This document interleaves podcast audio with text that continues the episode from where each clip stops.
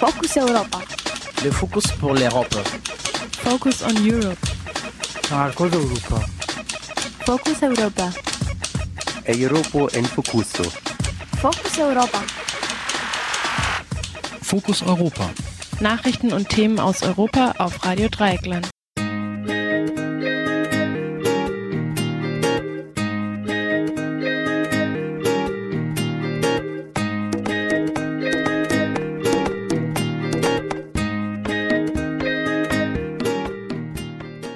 Herzlich willkommen beim Fokus Europa Magazin von Radio Dreieckland, dem Magazin rund um den Brennpunkt Europa. Wegen des amerikanischen Haushaltsstreites am 7. Oktober eine Runde in Verhandlungen über die europäisch-amerikanische Freihandelszone ausgefallen. Doch die Verhandlungen über das Jahrhundertprojekt werden sicher weitergehen. Über den Einfluss von Unternehmen bei den Verhandlungen und möglichen Folgen der Harmonisierung von Arbeits- und Investitionsstandards sprach Radio Dreieckland mit der grünen Europaabgeordneten Ska Keller. Ein Beitrag von meinem Kollegen Felix. In unserem nächsten Beitrag geht es um Lobbyismus. Nachdem mein Kollege Sönke am vergangenen Dienstag über Sinn und Funktion eines verpflichtenden Lobbyregisters gesprochen hat, spricht er heute mit EU-Abgeordneten Jan-Philipp Elbrecht und Lobbykontroll nochmals konkreter darüber, welchen, welche Methoden Lobbyisten anwenden und was konkret nötig wäre, um ihnen zu begegnen. Am Mikrofon spricht und für die verantwortlich für die Sendung ist Jan. Nun wie immer zuerst die Fokus Europa Nachrichten. Focus Europa. Nachrichten aus Europa auf Radio Dreieckland. Entführter libyscher Ministerpräsident Ali Seidan wieder frei. Ali Seidan war am Morgen von bewaffneten Männern an einen unbekannten Ort gebracht worden. Seine Freilassung wurde nun vom Außenminister Mohammed Abdelaziz bestätigt. Der Hergang der Entführung ist etwas unklar. Es gibt auch die Version, nach der Seidan in der Abteilung für Verbrechensbekämpfung des Innenministeriums festgehalten wurde. Dem Innenministerium gehören auch ehemalige Rebellen an, die nicht immer den Vorgaben der Regierung folgen. Die Entführung steht vermutlich im Zusammenhang mit der Festnahme des mutmaßlichen Al-Qaida-Mitglieds Abu Asna al-Libi in Tripolis am vergangenen Samstag. Dieser war von einem US-Spezialkommando gefangen und außer Landes gebracht worden. Die libysche Regierung hätte dies gebilligt, so der Vorwurf der Rebellen. Sedan war ein Jahr nach dem Tod Gaddafis zum Regierungschef gewählt worden. Alijev gewinnt Wahlen in Aserbaidschan. Nach ersten Auszählungen hat der amtierende aserische Präsident Alijev die Wahlen erneut mit über 80 Prozent der Stimmen gewonnen. Sein Konkurrent Gazanli kritisierte einen unfairen Wahlkampf und Manipulationen bei der Wahl. Die Wahlkommission wies die Vorwürfe zurück. Das Land, vor allem, das vor allem von seinem Reichtum an Öl und Gas lebt, wird von der Familie Aliviev dominiert. Aliviev hatte die Präsidentschaft von seinem Vater Aliviev praktisch geerbt, der durch einen Putsch an die Macht gekommen war, ehe er sich durch ein umstrittenes Referendum legitimieren ließ. Auf der Skala der Pressefreiheit der Organisation Reporter ohne Grenzen rangiert Aserbaidschan auf Platz 162 von 179 Ländern. Dem Regime wird unter anderem vorgeworfen, dass mehrfach versucht wurde, oppositionelle Journalisten vor fahrende U-Bahn-Züge zu werfen. Auch auf Korruptionsrankings besetzt Aserbaidschan regelmäßig einen der vorderen Plätze unter den Ländern mit hoher Korruption. Nächstes Jahr übernimmt Aserbaidschan den Vorsitz des Europarates. Den Sacharow-Preis für geistige Freiheit bekommt die Pakistanerin Malala Yousafzai zur Anerkennung ihrer Tapferkeit beim Kampf, Kampf für Menschenrechte. Das Mädchen hatte einen Kopfschuss überlebt. Sie hatte sich für das Recht von Mädchen auf Schulbildung eingesetzt. Piraten klagen gegen 3%-Hürde. Bereits im November 2011 kippte das Bundesverfassungsgericht die 5%-Hürde bei Europawahlen. Am Dienstag stellte die Piratenpartei nun einen Eilantrag, ebenfalls gegen die 3%-Sperrklausel mit dem Argument, diese sei undemokratisch und verhindere eine lebendige europäische Demokratie. Ähnliche Klagen bereiten bereiten die Freien Wähler, die rechtsextreme NPD und die Ökopartei ÖDP vor. Die 5%-Hürde führe, führe zu einer Erstarrung des Parteiwesens, erklärte Ex-Piraten-Parteichef Schlömer. Mit einer Abschaffung könnten kleinere und damit oft neuere Parteien die Lernfähigkeit der, des politischen Systems durch neue Impulse befördern. Als juristisches Argument dient das Recht auf gleiche Wahl bei der deutschen Bundestagswahl im September. Beispielsweise verfielen 15 Prozent der Zweitstimmen, da kleine Parteien und die Piraten Piraten steckten hier mit 2,2 Prozent eine Niederlage ein. An der Sperrklausel scheiterten. Die Europawahlen finden am 24. Mai 2014 statt. Aufgrund der jüngsten Tragödie vor Lampedusa will die 2010 gegründete Piraten eine Weltpartei erstmals antreten. Rüstungsindustrie mischt in der Asylpolitik mit. Bei seinem Besuch auf der italienischen Insel Lampedusa empfingen antirassistische Organisationen und Flüchtlingsinitiativen den Präsidenten der EU-Kommission José Manuel Barroso gestern mit Protest. Grund war der Tod von mehr als 300 Menschen in der Nacht auf Donnerstag, den 3. Oktober, eine der zahlenmäßig größten Flüchtlingskatastrophen im Mittelmeer. Die Innenministerkonferenz hatte am gleichen Tag unter maßgeblichen Einfluss des deutschen Amtskollegen Friedrich beschlossen, die bisherige Abschottungspolitik der EU beizuhalten und sogar noch zu verschärfen. In Kürze soll außerdem mit dem Aufbau eines neuen Grenzüberwachungssystems namens Eurosur begonnen werden. Darüber wird das Europaparlament am heutigen Donnerstag entscheiden. Bis 2030 stehen dazu gut 250 Millionen Euro zur Verfügung, mit Luft nach oben. Die grüne Europaabgeordnete Ska Keller im Gespräch mit Radio Kaurax in Halle Eurosur ist ganz klar ein Baustein in der Abschottungspolitik der Europäischen Union. Es geht darum, anderen Staaten, die eben nicht Mitgliedsländer der EU sind, äh, unsere Aufgabe der Grenzüberwachung eigentlich aufzudrücken. Wir sagen also Libyen, dass sie unsere Grenzen schützen soll, ohne aber äh, auf die Belange der Flüchtlinge irgendwie Rücksicht zu nehmen. Und das soll eben zusammengehen mit einer stärkeren Überwachung der Grenzgebiete, aber vor allem eben des Mittelmeerraums mit so Sachen wie Satelliten und Drohnen. Wir Grüne haben einen Änderungsantrag gestellt, das den Zweck von Eurosur ändert. Momentan ist Eurosur nämlich nur für die Bekämpfung illegaler Migration da und wir sagen, Seenotrettung muss ein gleichberechtigtes Ziel werden von Eurosur und wir hoffen sehr, dass die anderen Fraktionen diesem zustimmen können. Die Mitgliedstaaten haben sich dagegen leider komplett geweigert, vor allem voran die südlichen. Ich hoffe, dass wir heute ein starkes Symbol setzen können, aber leider sehen die Chancen nicht gut aus für, unseren Änderungsantrag.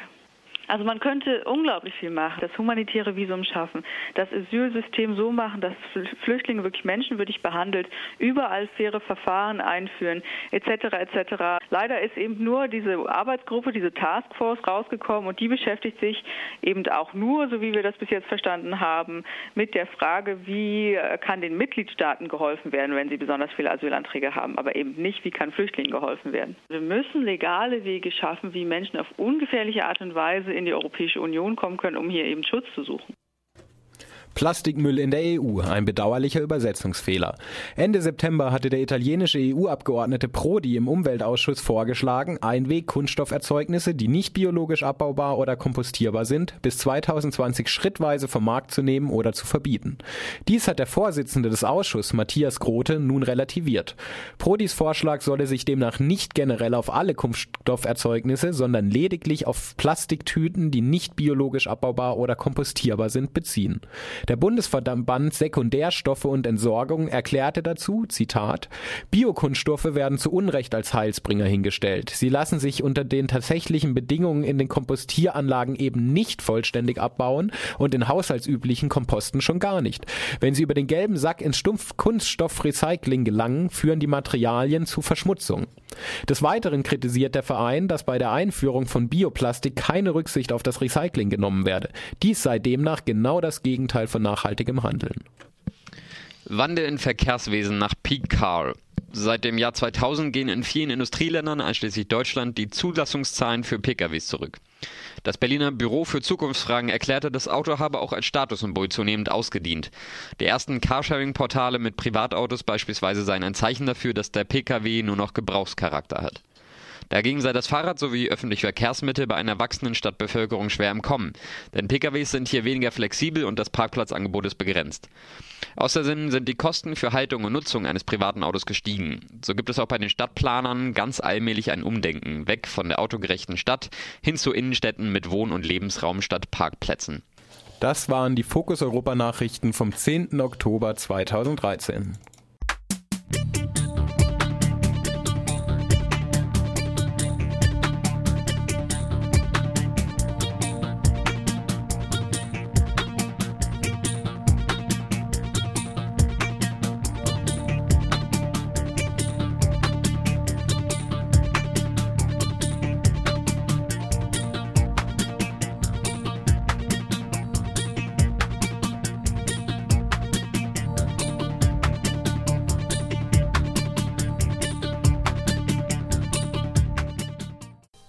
Vorhaben gibt es schon lange, eine Freihandelszone zwischen der EU und den USA einzurichten. Die erste Verhandlungsrunde zu dem sogenannten TTIP-Abkommen fand im Juli 2013 statt. Die zweite sollte am 7. Oktober folgen, konnte jedoch wegen des Haushaltsstreits in den USA nicht durchgeführt werden. TTIP steht für Transatlantic Trade and Investment Partnership. Neben dem Abbau von Handelshemmnissen ist darin auch ein Investorenschutz vorgesehen, welcher Unternehmen ein Sonderklagericht einräumen soll. Über den Einfluss von Unternehmen bei den Verhandlungen und möglichen Folgen der Harmonisierung von Arbeits- oder Investmentstandards sprach Radio Dreigland mit der grünen Europaparlamentsabgeordneten Ska Keller.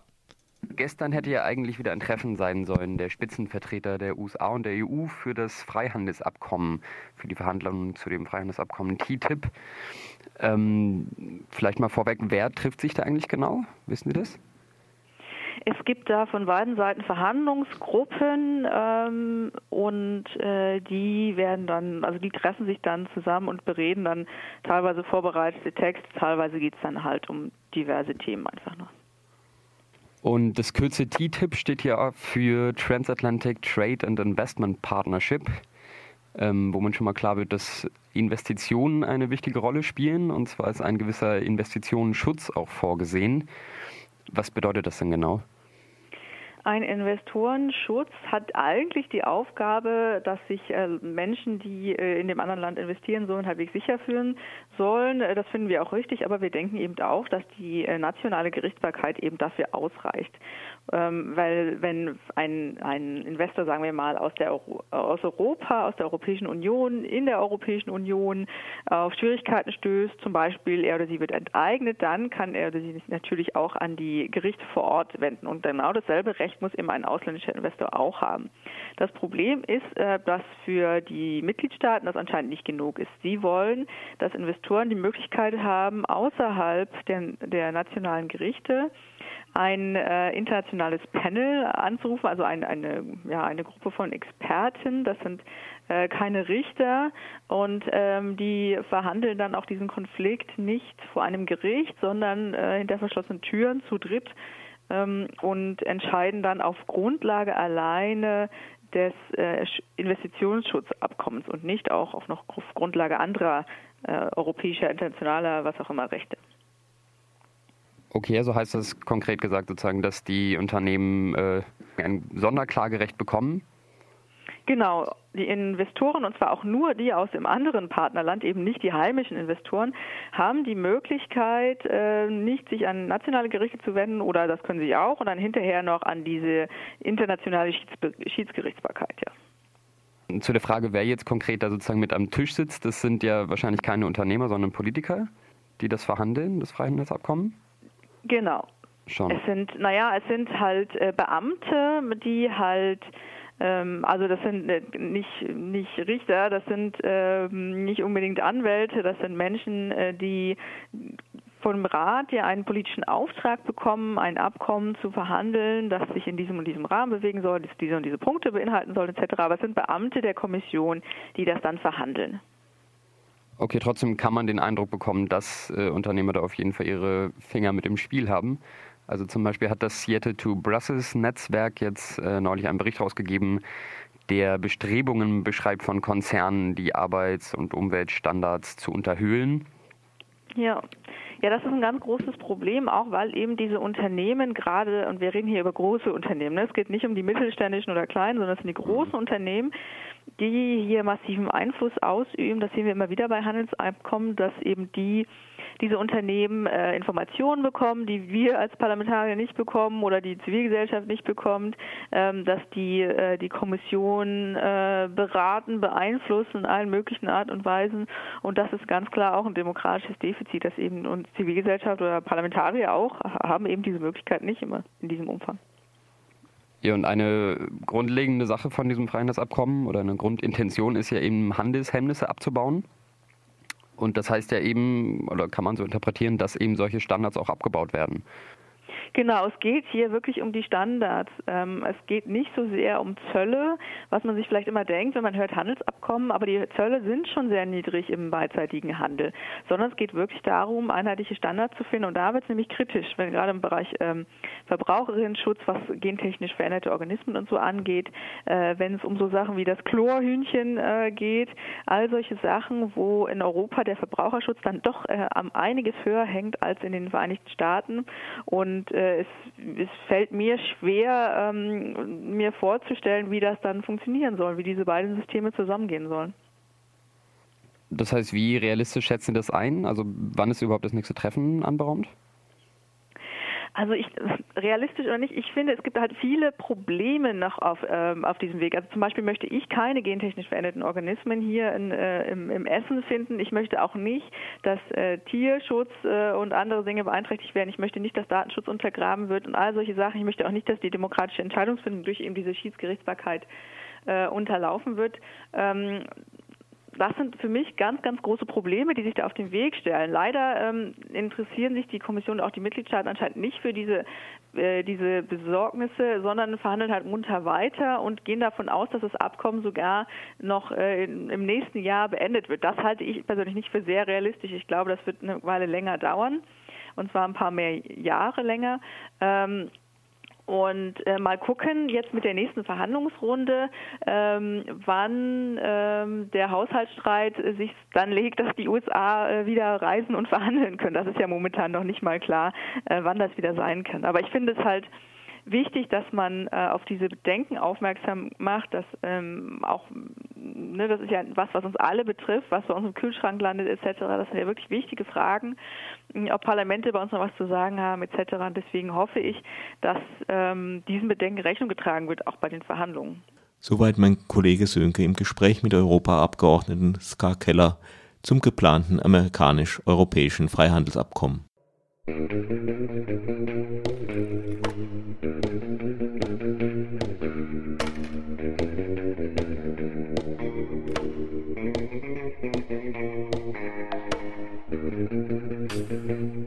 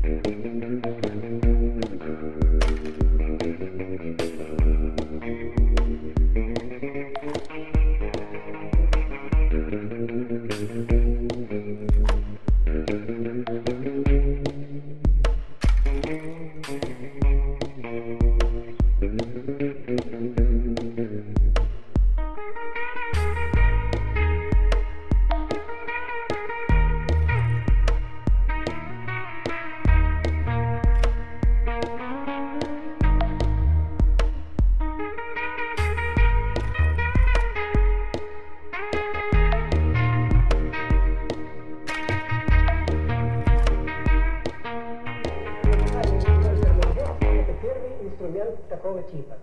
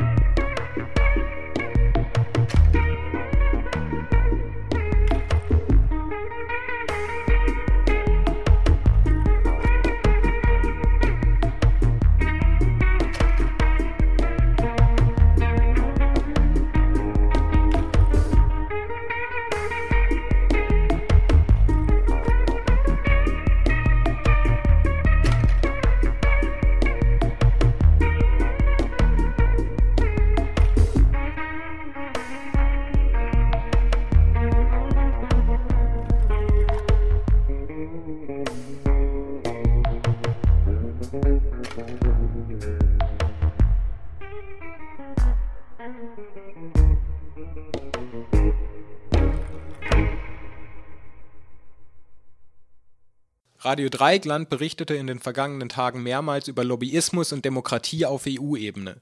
Ich habe mich mit Transparency International, Lobby Control und dem EU-Abgeordneten Jan-Philipp Albrecht unterhalten.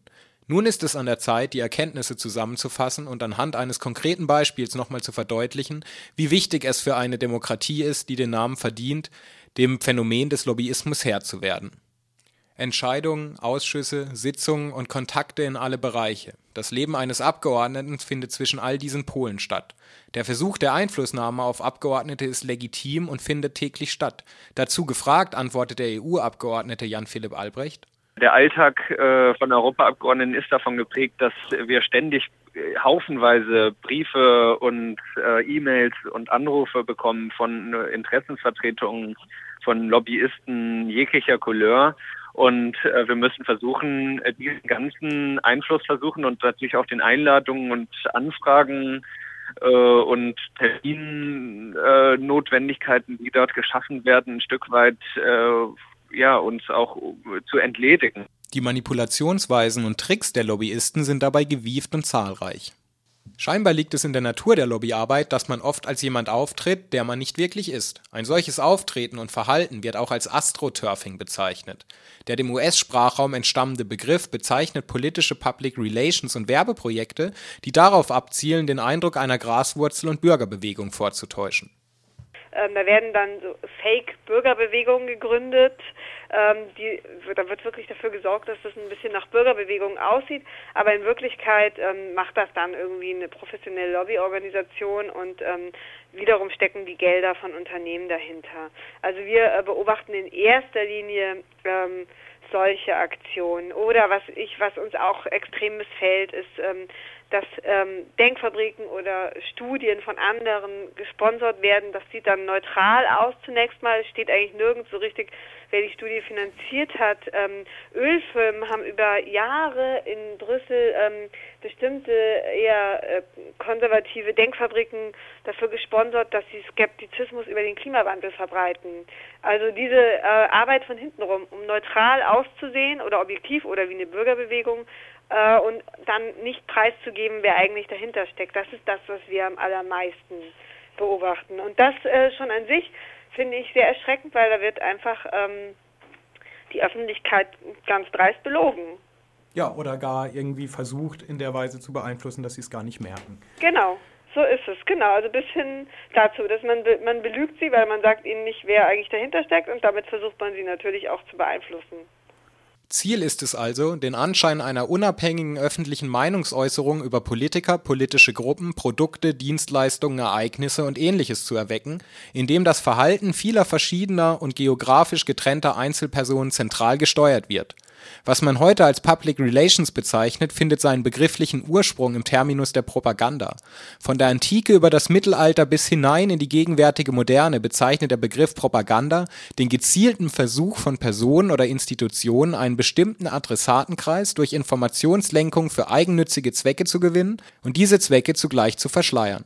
So steht es im siebten Band des historischen Wörterbuchs. Praktischer drückte es der PR-Manager Klaus Cox im Jahr 2006 gegenüber der Zeit aus, als er berichtete, wie er einem Kind seinen Beruf erklären würde. Er sagte, ich habe meinen Beruf so erklärt. Ich mache das Leben in den Augen des Betrachters schöner, auch wenn es nicht schön ist. Ich erzeuge gegen Honorar Wirklichkeiten, wie sie sich andere wünschen. Denn ganz äh, offensichtlich ist es eben viel häufiger der Fall, dass die Menschen überhaupt gar nicht wissen, wer dahinter steht und welche Interessen dahinter stehen. Und man lässt sich sozusagen von einem Argument überzeugen, ohne zu wissen, äh, mit welcher äh, Zielsetzung und aus welchem Interesse heraus dieses Argument jetzt ins Spiel gebracht wurde. Die Aufgabe der Politik angesichts der Vielfalt der virtuellen Wirklichkeiten und Einflussmöglichkeiten besteht demnach, so Jan Philipp Albrecht, in der Ermöglichung von Transparenz. Also ich denke, es müssen äh, die Rahmenbedingungen geschaffen werden, dass Transparenz geschaffen werden kann durch Zivilgesellschaft, durch Medien, durch Journalisten, durch die Kommentarier selber. Und dazu muss es die Möglichkeit geben, zu sehen, ein Stück weit, welche Player sind überhaupt in Brüssel, in Straßburg, in den nationalen äh, Hauptstädten. Und ähm, äh, es, es muss ein Stück weit die Möglichkeit geben, zu sehen, welche Inhalte äh, einen Weg in den Prozess gefunden haben und welche nicht. Und äh, dass diese Herausforderungen und diese Grundvoraussetzungen, die äh, muss, muss die Politik eben beantworten. Und äh, alles Weitere liegt in der Hand der Zivilgesellschaft, der Öffentlichkeit und der Abgeordneten. Und die müssen natürlich dafür sorgen, äh, dass es eben ein transparentes Verfahren wird und ein demokratisches. Werden wir konkreter. Was bedarf es also für die Demokratie? Wachsame Abgeordnete, informierte Bürger und ein Rechtswerk, was die notwendigen Rahmenbedingungen dafür schafft, wie beispielsweise ein verpflichtendes Lobbyregister oder einen legislativen Fußabdruck. Am Beispiel zur ACTA-Richtlinie und deren Scheitern lässt sich verdeutlichen, was möglich ist, wenn all dies geschieht und vorhanden ist. ACTA war und ist ein Abkommen, das die in den USA und Europa sowie in einigen anderen Ländern vorgefundenen Gemeinsamkeiten der Durchsetzung von Schutzrechten für geistiges Eigentum als Mindeststandards festschreiben wollte. Das Abkommen scheiterte. Was war geschehen? So arbeitete die NGO Lobbyplug akribisch in Echtzeit auf, wer welchen Einfluss auf die Richtlinie genommen hatte und wie sie ihre Gestalt verändert hatte durch die jeweilige Einflussnahme. Die ähm, haben sich speziell mit dieser Verordnung beschäftigt, zeichnen sozusagen genau nach, welche Änderungsanträge ähm, von wem übernommen wurden, also oder welche Passagen aus denen von wem übernommen wurden. Und da kann man sehen, dass Amazon da sehr erfolgreich war. Also sprich, die müssen da total aktiv sein, aber gleichzeitig ähm, sind sie nicht im Register zu finden. Jan Philipp Albrecht tat genau dasselbe, indem er darlegte, zu wem er welchen Kontakt hatte und zu welchen Ergebnissen im Rahmen seiner Entscheidungen diese Kontakte letztendlich führten. Als Berichterstatter für die Datenschutzverordnung habe ich über ein Jahr äh, veröffentlicht auf meiner Homepage, mit wem ich mich getroffen habe und damit im Grunde genommen alle, welche Informationen auf mich als Abgeordneten Einfluss genommen haben und welche vielleicht eben noch nicht. Neben diesen Beispielen zeigte sich dann auch das Phänomen des Astroturfing im Rahmen der Diskussion um die ACTA-Vorlage. Denn ansonsten waren es eher so, also waren es auch einfach Organisationen, die von ähm, Unternehmen wie ähm, Apple und ähm, SAP und Microsoft getragen werden, ähm, von denen es aber keiner wusste. Also es sind dann so, die agieren dann als Think Tank, aber in Wahrheit ähm, werden sie bezahlt von den ähm, von den großen Unternehmen. Aber ähm, da sie das im Lobbyregister nicht eingetragen haben, ähm, wusste das ganz lange keiner.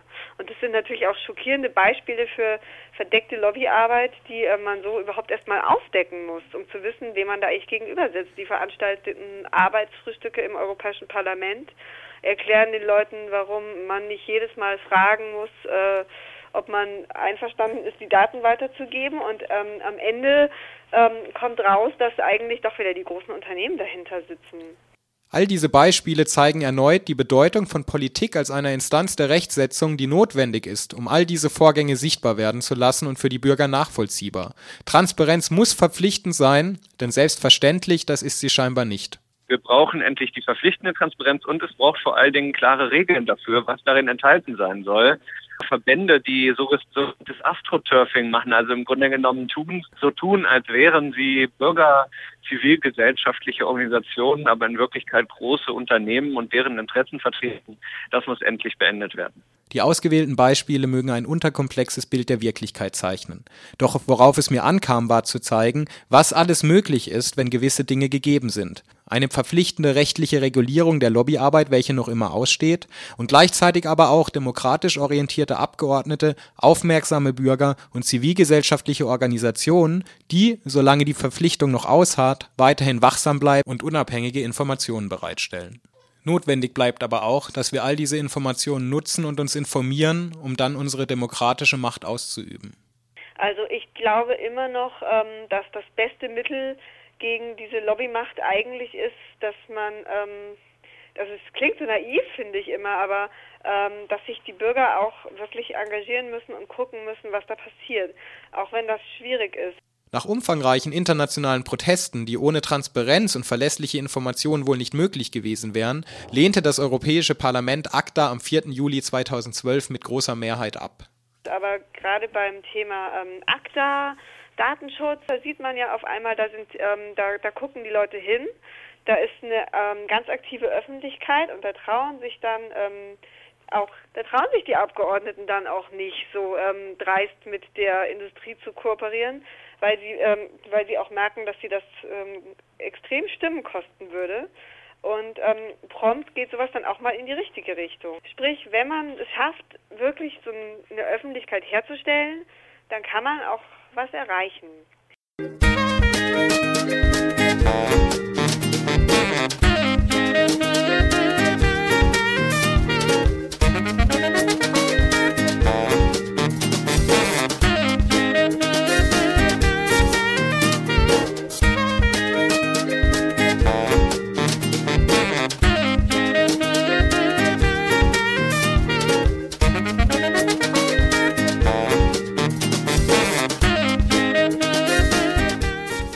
Hörte das Fokus Europa Magazin von Radio Dreieckland. Bis zum nächsten Mal. Tschüss. Das war Fokus Europa von Radio Dreieckland. Produziert mit finanzieller Unterstützung des Europäischen Parlaments.